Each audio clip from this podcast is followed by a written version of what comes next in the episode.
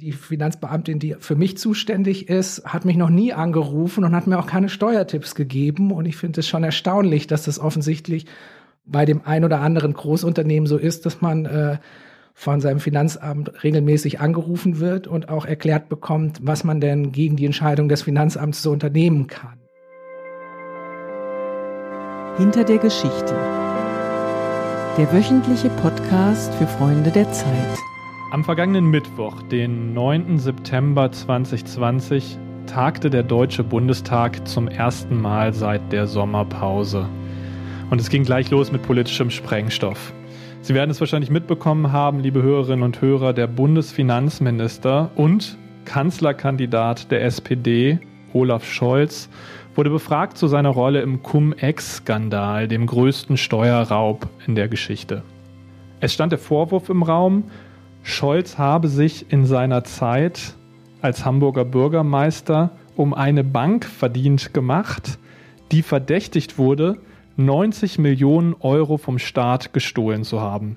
Dazu wurde Olaf Scholz nun vor dem Bundestag befragt und was er antwortete, klang so.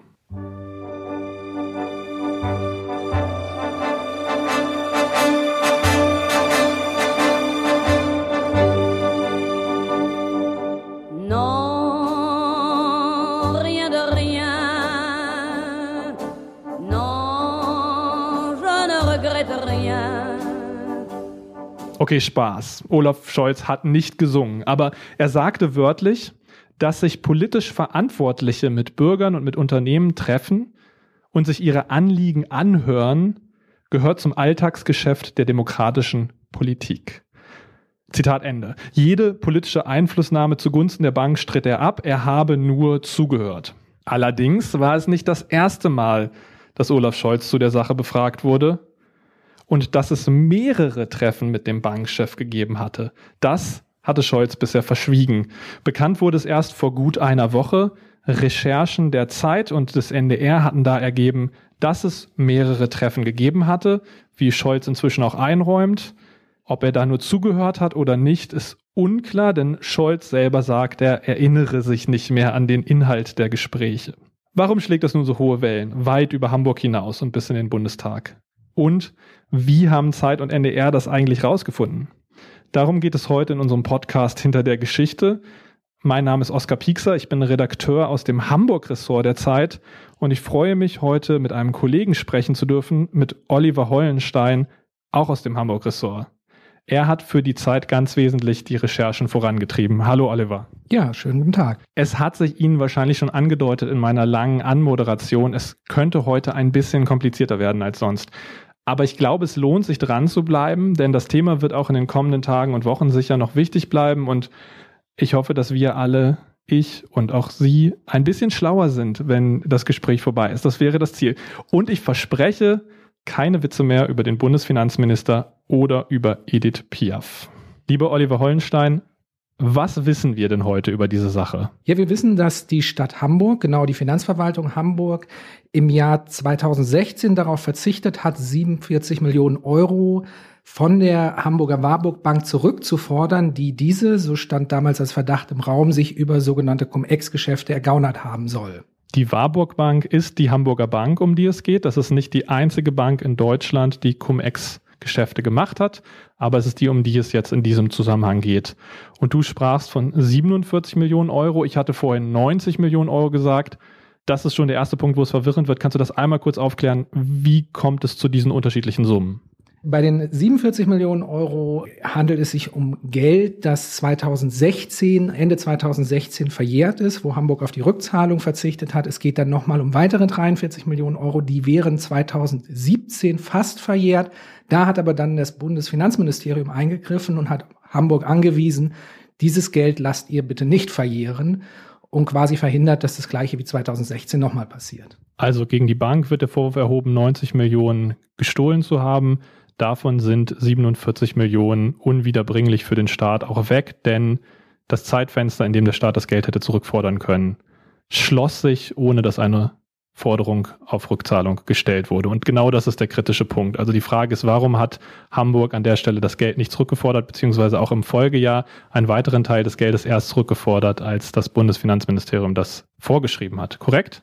Wir können es jetzt noch ganz kompliziert machen, weil tatsächlich geht es über den Lauf der Jahre, wo diese Bank Cum-Ex-Geschäfte betrieben hat, also von insgesamt 2007 bis 2011, wo dann Rückforderungen in den Jahren 2016 folgend aus äh, äh, verjährten. Da ging es insgesamt um ungefähr 170 Millionen Euro. Und ja, ich sehe, liebe äh, Zuhörer, Oskars Blick ist unbezahlbar. Aber vielleicht einigen wir uns darauf. Das Problem war, dass 47 Millionen Euro aus damaliger Sicht unwiederbringlich weg sind. Mittlerweile gab es ein Urteil in Bonn von einem äh, Landgericht in einem Cum-Ex-Prozess. Die haben dieses Geld wiedergeholt. Ähm, da ist die große Frage, ob es auch wiedergeholt bleibt, weil da wiederum klagt die Bank gegen. Okay, lassen wir das kurz so stehen. Vielleicht wäre auch noch wichtig auf die Gefallen, dass es jetzt nochmal eine Schippe komplexer wird, einmal zu verstehen, was denn diese Cum-Ex-Geschäfte überhaupt sind. Also ich habe jetzt gesagt, da geht es um Geld, was eine Bank dem Staat gestohlen hat. Wie ging das konkret vor sich? Wie muss man sich das vorstellen? Im Prinzip ist es so, Unternehmen, die an der Börse notiert sind, also Aktienunternehmen, zahlen einmal im Jahr einen Anteil der Gewinne an ihre Anteilseigner aus. Das nennt man Dividende. Auf diese Dividende muss man Steuern zahlen und die wird automatisch abgeführt. Unter bestimmten Bedingungen kann man diese Steuer, die man einmal abgeführt hat, wieder zurückfordern. Und der Trick bei diesen Cum-Ex-Geschäften war es, über diesen Stichtag, wo die Dividende ausgeschüttet war, im Prinzip auf, mit ein paar Tricks die Aktien so im Kreis zu tauschen, dass nachher niemand mehr wusste, wie viele Aktien es gibt. Und dann hat man zwar nur für eine Aktie Steuern gezahlt, aber mehrere Leute haben sich für diese Aktie Steuern zurückerstattet oder erstatten lassen. Das heißt, am Ende ist es ein Prinzip, wo sich Menschen Steuern erstatten lassen haben, die sie vorher niemals gezahlt hatten. Kurzum, es ist ein Steuerraub. Also am Ende ist da jemand in die staatliche Kammer gegangen und hat Geld rausgeholt, halt nur nicht mit Brecheisen, sondern indem er irgendwie clevere juristische Tricks angewendet hat. Wenn man dir so zuhört, klingt es jetzt erstmal relativ klar, wer da im Recht und wer im Unrecht ist. Wenn das so ist, warum hat denn die Stadt das Geld, was ihr da entwendet wurde, nicht zurückgefordert? Auf diese Frage hat die Stadt uns tatsächlich konkret nicht geantwortet, weil sie sich aufs Steuergeheimnis beruft.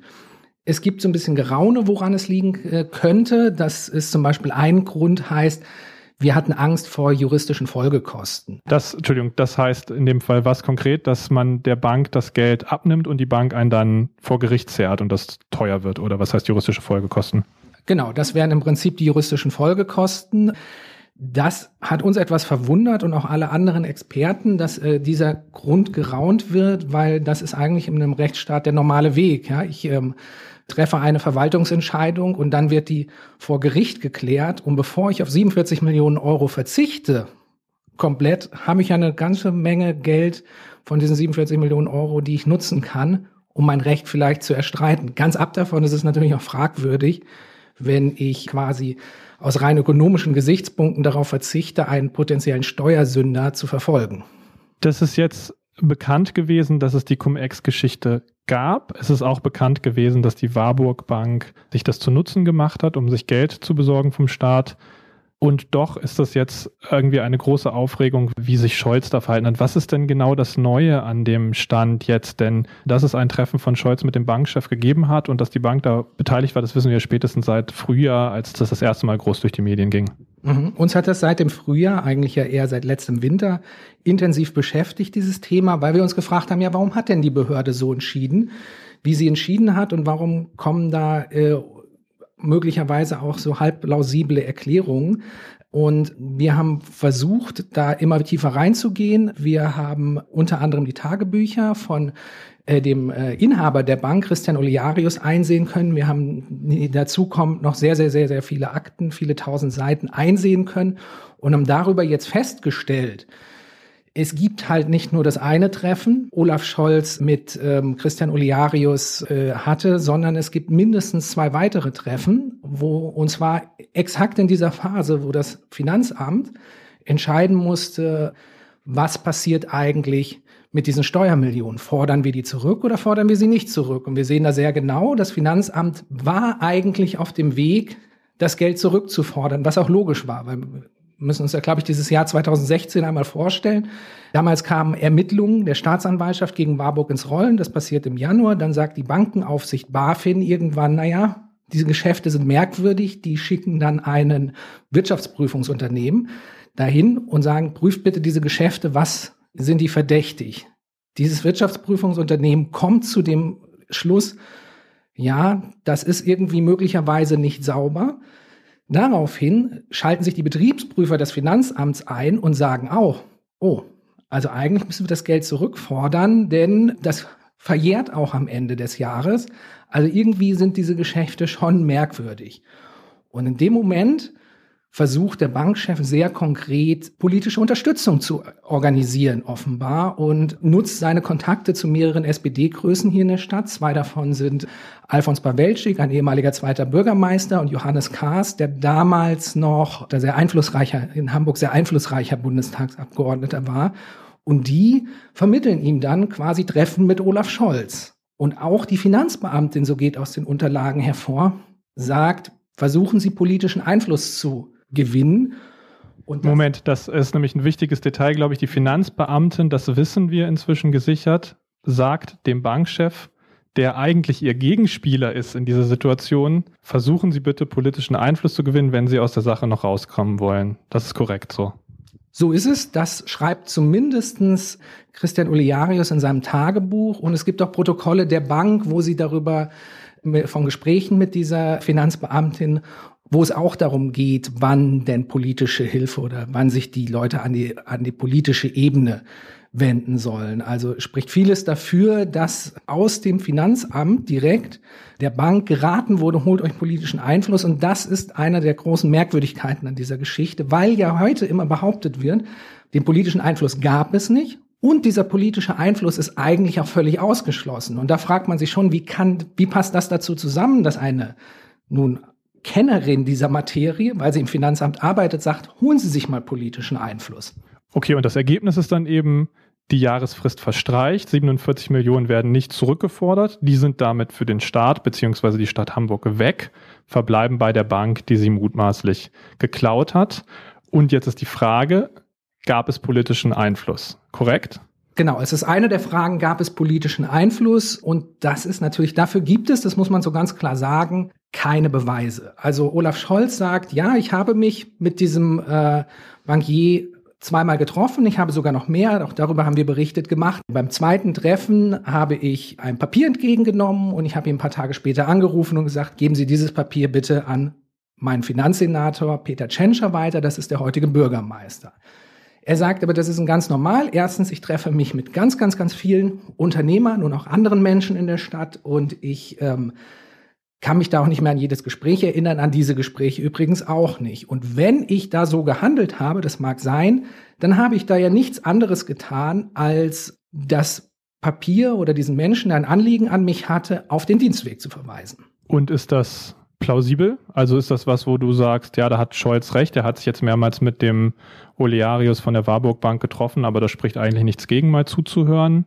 Oder ist das problematisch? Also sozusagen, das ist jetzt ja die große Frage, die im Raum steht. Wie stehst du dazu als jemand, der mit dieser Materie jetzt sehr befasst war? Glaubst du, Olaf Scholz, dass da keine Einflussnahme stattgefunden hat? Ich bin da hin und her gerissen. Also zum einen glaube ich ihm, dass er sich mit sehr, sehr vielen Menschen trifft in dieser Stadt, mit sehr, sehr vielen geredet hat und auch bei ganz, ganz vielen Gesprächen jetzt keine Detailerinnerung mehr hat. Also das ist, glaube ich, schon plausibel. Ich weiß nicht, ob man es wirklich vergisst. Also wir müssen uns ja die Situation nochmal vorstellen. Also wir sind im Sommer 2016, Alfons Pawelczyk nimmt Kontakt zu Olaf Scholz auf und sagt, hier, da gibt es diese Bank, die hat ein Problem. Und zwar, weil sie offensichtlich Steuern geraubt haben, so der Verdacht. Das wird Pawelczyk so wahrscheinlich nicht formuliert haben, aber so hätte Olaf Scholz, der heute sagt, Cum-Ex ist eine Riesenschweinerei, es vielleicht verstehen können. Also es gibt diesen ersten Kontaktversuch von Pawelczyk, den hat Olaf Scholz bestätigt. Dann wenige Wochen später trifft er sich mit diesem Banker. Dort schreibt der Banker selbst, er hat mit ihm über dieses Verfahren gesprochen. Er schreibt, dass er sehr zurückhaltend war und sich durchblicken lassen hat, was passiert, aber er hat sich mit ihm getroffen. Dann sind wir noch mal knapp zwei Monate später, da trifft sich Olaf Scholz noch mal mit diesem Bankier und dieses Mal nimmt er sogar ein Papier an, Nochmal zwei Wochen später ruft er bei diesem Bankier an. Also es gab innerhalb von wenigen Monaten relativ viele Kontaktpunkte und man darf nicht vergessen, es ging um knapp 50 Millionen Euro Steuergelder damals. Es ging äh, um ein großes Unternehmen in der Stadt, also eine wichtige und alteingesessene, renommierte Bank. Und Olaf Scholz hätte schon aus den Medien wissen können und wusste das vermutlich auch, dass äh, damals, da, dass damals die, diese Bank durchsucht wurde sogar schon. Also wir sind da in einer Situation, wo er, wo ich es mir einfach schwer vorstellen kann, wenn man so intensiv doch mit einer Sache beschäftigt ist, dass man die vier Jahre später vergessen hat. Und hinzu kommt, muss man ja auch ehrlicherweise sagen, er hatte dreimal die Gelegenheit, diese Treffen einzuräumen und das hat er nicht getan. Er hat immer genauso weit die Sachen eingeräumt, wie wir sie berichtet haben. Also im Februar, im vergangenen November auf eine Anfrage in der Bürgerschaft hier in Hamburg hat, er, hat man gesagt, es gab keine Treffen zwischen den beiden. Dann haben wir im Februar berichtet, da hieß es dann über ein Treffen, da hieß es, es gab ein Treffen. Jetzt räumt Olaf Scholz ein, ja, es gab drei Treffen und es gab auch dieses Telefonat. Ähm, ich muss sagen, ähm, das soll keine abschließende Beurteilung und schon gar keine Verurteilung sein, aber ich habe Schwierigkeiten zu verstehen, warum, wenn das alles so harmlos ist, man das nicht einfach von vornherein eingeräumt hätte, weil dann würde die Erklärung von, vom Anfang, ich treffe mich halt mit vielen Unternehmen und Unternehmern, für mich viel plausibler klingen. Nur um das einmal zu verstehen, welches Motiv hätte denn Olaf Scholz haben können, Einfluss zugunsten einer Bank zu nehmen? Ich meine, es klingt ja fast so ein bisschen schildbürgermäßig, dass jetzt ein Finanzminister, der äh, Cum-Ex eine Schweinerei nennt, ein eherner Sozialdemokrat hier irgendwie in den Verdacht gerät, zugunsten einer Bank irgendwie agiert zu haben. Das ist ja erstmal äh, mit meinem politischen Kompass nicht so richtig zu vereinbaren. Welches Interesse könnte er gehabt haben, das zu tun? Das ist eine gute Frage. Also das Interesse könnte natürlich einfach gewesen sein, äh, diese Bank zu retten weil die Bank schreibt damals in diesem Brief, den sie an Scholz gibt und auch an die Finanzbeamtin, äh, möglicherweise ist die, unsere Existenz bedroht, wenn ihr dieses Geld zurückfordert. Wir wissen es nicht, aber natürlich kann die Sorge um die Bank schon ein Antrieb gewesen sein, wobei das natürlich juristisch und sachlich äh, fragwürdig ist, weil man hätte damals ja nicht sofort das gesamte Geld zurückfordern können. Es ging ja 2016 vor allem darum, die eigene Rechtsposition zu sichern. Man hätte auch sagen können, hier, wir fordern das Geld zurück, aber ihr müsst es erstmal nicht zahlen, während wir auf dem gerichtlichen Weg sind. Das wäre eine Möglichkeit gewesen. Deswegen wissen wir es nicht. Das muss man ganz ehrlich sagen. Ganz andere Frage. Jetzt nicht mehr zum Sachverhalt, um den es geht, sondern dazu, wie ihr Scholz da auf die Schliche gekommen seid. Also zumindest insofern, als dass es eben deutlich mehr Treffen gab, als er bis dato eingeräumt hat. Du hast jetzt mehrmals von einem Tagebuch gesprochen. Die einzige Quelle, korrigiere mich, wenn das falsch ist, die ihr habt, um etwas über diese Gespräche, die es gegeben hat, die Scholz bestätigt hat, also die Gespräche gab es, etwas zu erfahren, ist das Tagebuch des Bankiers Olearius. Olearius hat nicht mit dir gesprochen darüber, was er da besprochen hat mit Scholz. Und Scholz hat zwar die Treffen bestätigt, als er damit konfrontiert wurde, hat aber gesagt, er erinnert sich nicht an den Inhalt. Korrekt? Das ist korrekt. Äh, bei einem Treffen muss man sagen, gibt es noch eine Zweitquelle, die, die, die das Treffen bestätigt. Das ist ein Aufsichtsratsprotokoll der Bank, wo Olearius einen Tag später quasi berichtet über das Treffen mit Scholz. Aber wir wissen tatsächlich nicht, es ist ein subjektiver Bericht einer Person. Und dieser subjektive Bericht dieser einen Person ist das Tagebuch dieser Person, also ein ganz wichtiges Indiz in diesem großen Puzzle ist, was in dem Tagebuch des Bankiers steht. So, jetzt kann man überrascht sein, dass ältere Herren, die wichtige Banken leiten, überhaupt sich abends hinsetzen und auch ein bisschen Tagebuch schreiben sagt mehr jetzt über meine Vorurteile aus, dass ich das kurios finde, als über den Sachverhalt. Aber trotzdem, ein Tagebuch ist etwas, das wissen wir ja alle, die wir vielleicht früher mal Tagebuch geschrieben haben oder es immer noch tun, dass man eigentlich nicht rausgibt, schon gar nicht Journalisten, schon gar nicht, wenn da Sachen drin stehen, die Menschen, die einem vielleicht geholfen haben, irgendwie inkriminieren könnten. Also wie seid ihr denn bitte an dieses Tagebuch rangekommen? Das hat er euch nicht freiwillig gegeben. Ähm, ich sage mal so, an so ein Tagebuch ranzukommen oder an dieses Tagebuch ranzukommen, war viel Arbeit. Aber über unsere Quellen können wir natürlich grundsätzlich nicht sprechen. Aber du hast das Tagebuch gelesen, in der Hand gehabt. das ist was, was dir vorliegt, was jetzt vielleicht hier gerade in der Schublade von deinem Büro irgendwo liegt. Nein, das liegt nicht in der Schublade von meinem Büro. Wir haben das einsehen können.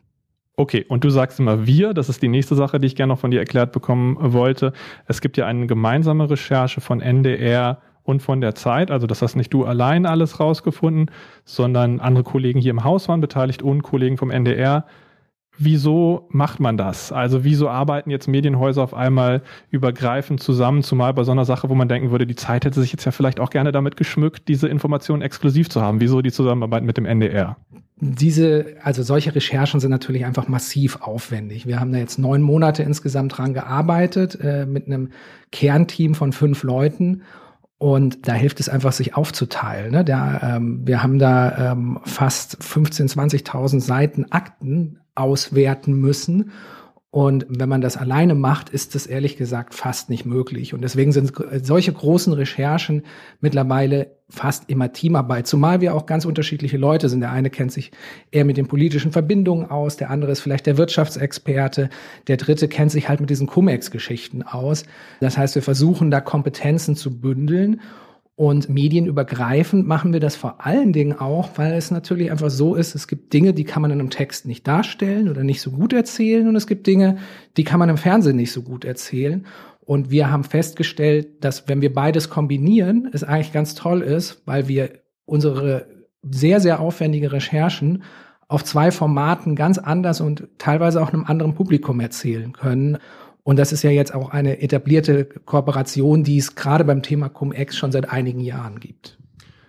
Jetzt habe ich zu Beginn dieses Podcasts schon gesagt, am Mittwoch gab es eine Befragung von Olaf Scholz vor dem Bundestag. Das ist nicht mal eine Woche gewesen, nachdem der Text erschienen ist. Also es passiert wahrscheinlich mit den wenigsten Artikeln, die man schreibt, dass sofort der Bundestag in Aufruhr ist und das auf die Tagesordnung setzt.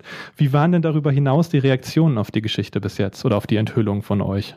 Ja, es gab diese Anhörung im Bundestag, die war ähm, interessant, äh, fand ich, oder interessant zu sehen. Ähm, man muss da ganz ehrlicherweise sagen, ähm, teilweise ist das, was von der Opposition da an Vorwürfen gegenüber Scholz formuliert wurde, so nicht gedeckt durch das, was wir geschrieben haben und auch nicht durch die Fakten. Nichtsdestotrotz fand ich halt auch, ähm, hat sich Scholz jetzt auch nicht wahnsinnig stark präsentiert. Auch hier in Hamburg gibt es natürlich Reaktionen. Hier überlegt man einen parlamentarischen Untersuchungsausschuss einzurichten. Das ist gerade quasi in der Diskussion. Und das fände ich auch gut, weil ich glaube, ich verstehe, dass diese Personalie Olaf Scholz und wie war Olaf Scholz da involviert, ist natürlich politisch interessant und ist das große mediale Thema möglicherweise auch. Aber es gibt natürlich sehr, aus meiner äh, Perspektive, die vielleicht auch, du sagtest eben das schöne Wort, ein bisschen nerdig ist, ähm, mich interessiert wirklich, wie unabhängig agieren denn die Hamburger Finanzämter? Das ist sehr, äh, das äh, fragt man sich ja schon, wenn da Leute raten aus den Finanzämtern, hey, holt euch mal politische Unterstützung. Das ist ein Punkt, den ich ganz interessant finde. Und auch ein anderer Punkt ist, wie ähm, wieso hat die Finanzbehörde, also das, was in anderen Ländern das Finanzministerium ist, so agiert, wie sie agiert hat. Das geht bis dahin, dass es in, Hamburg, in Bonn diesen Strafprozess gab, wo die Hamburger Behörde keinen Beobachter entsendet hat, was dazu geführt hat, dass der Vorsitzende Richter dort in der Urteilsbegründung äh, die Finanzbehörde Hamburg abgewatscht hat und gesagt hat, ich verstehe nicht, was die da machen. Und ich finde, da sind sehr, sehr viele offene Fragen, ähm, sind jetzt nur zwei von einer ganzen Reihe, die so ein parlamentarischer Untersuchungsausschuss mit Sicherheit ergründen könnte, und zwar abseits von irgendwelchen Personen, die da möglicherweise involviert waren. Das ist jetzt auch so ein bisschen der Blick natürlich des Lokalreporters, ne? Oder des, des Regionalreporters, dass du sagst, als jemand, der hier im Hamburg-Ressort arbeitet, interessiert dich schon auch über die Frage, hat sich Scholz richtig verhalten hinaus, die Frage, haben sich die Finanzämter richtig verhalten, hat sich der heutige Bürgermeister und damalige Finanzsenator richtig verhalten. Ja, ja, das ist das eine, vielleicht der Blick des Lokalreporters, aber vielleicht auch der Blick des äh, Steuerzahlers, also des ganz normalen Steuerzahlers, weil also ähm, die Finanzbeamtin, die für mich zuständig ist, hat mich noch nie angerufen und hat mir auch keine Steuertipps gegeben und ich finde es schon erstaunlich, dass das offensichtlich bei dem ein oder anderen Großunternehmen so ist, dass man äh, von seinem Finanzamt regelmäßig angerufen wird und auch erklärt bekommt, was man denn gegen die Entscheidung des Finanzamts so unternehmen kann. Also das ist tatsächlich was, wo ich auch sage, ich hätte da als ganz normaler Bürger dieser Stadt und Steuerzahler ein großen, großes Interesse daran zu erfahren, ist das nur in diesem Fall so? Gucken wir da einfach in möglicherweise einen exzeptionellen Ausnahmefall oder ähm, ist das möglicherweise öfters so hier im Finanzamt, äh, wenn es um Großunternehmen gibt? Gibt es da möglicherweise auch eine ungute Nähe vom Finanzamt zu gewissen Großunternehmen oder auch von gewissen Teilen der Politik zu Großunternehmen? Weil das finde ich ist tatsächlich so das, was ich aus der Recherche sehr stark mitgenommen habe. Früher hat man mal vom Kölschen Klüngel gesprochen und ähm, mich hat sehr, sehr, sehr, auch nachdem ich jetzt sechs Jahre hier äh, im, überwiegend über Hamburg berichte, hat mich sehr, sehr überrascht, wie eng verwoben die Teile der politischen und wirtschaftlichen Elite in dieser Stadt offenbar sind und wie eng der Austausch ist. Wie geht es weiter mit der Geschichte? Also der, die große Veröffentlichung gab es jetzt dazu. Ihr habt äh, online weitergedreht und natürlich verfolgt, was jetzt vom Bundestag passiert ist und so weiter. Kommt da nochmal ein großer weiterer Aufschlag? Wie planst du deine nächsten Tage und Wochen? Was kannst du dazu schon sagen? Wir bleiben an dem Thema natürlich dran und schauen, was sich entwickelt und wie es da so weitergeht und ähm, äh, haben da mit Sicherheit nicht das, den letzten Text drüber geschrieben. Vielen Dank, Oliver Hollenstein aus dem Hamburg-Ressort der Zeit, dass du dir die Zeit tatsächlich heute, die keine kurze war, genommen hast, um uns zu erklären, was es mit der Cum-Ex-Recherche der Zeit und des NDR auf sich hatte. Ich danke dir, lieber Oskar. Und mein Name war Oskar Piekser. Auch ich bin Redakteur im Hamburg-Ressort und ich freue mich, dass Sie zugehört haben. Wenn Sie das jetzt noch hören können, dann haben Sie wirklich lange durchgehalten. Vielen Dank für Ihre Aufmerksamkeit hier beim Podcast Hinter der Geschichte. Wenn Ihnen der Podcast gefallen hat, dann empfehlen Sie ihn allen Menschen, die Sie kennen. Liken Sie ihn, rezensieren Sie ihn, machen Sie, was man mit Podcasts, die man mag, macht. Und bleiben Sie uns bitte gewogen. Lesen Sie die Zeit. Bald kommt eine neue Ausgabe und bald gibt es eine neue Ausgabe von Hinter der Geschichte. Bis dahin, tschüss.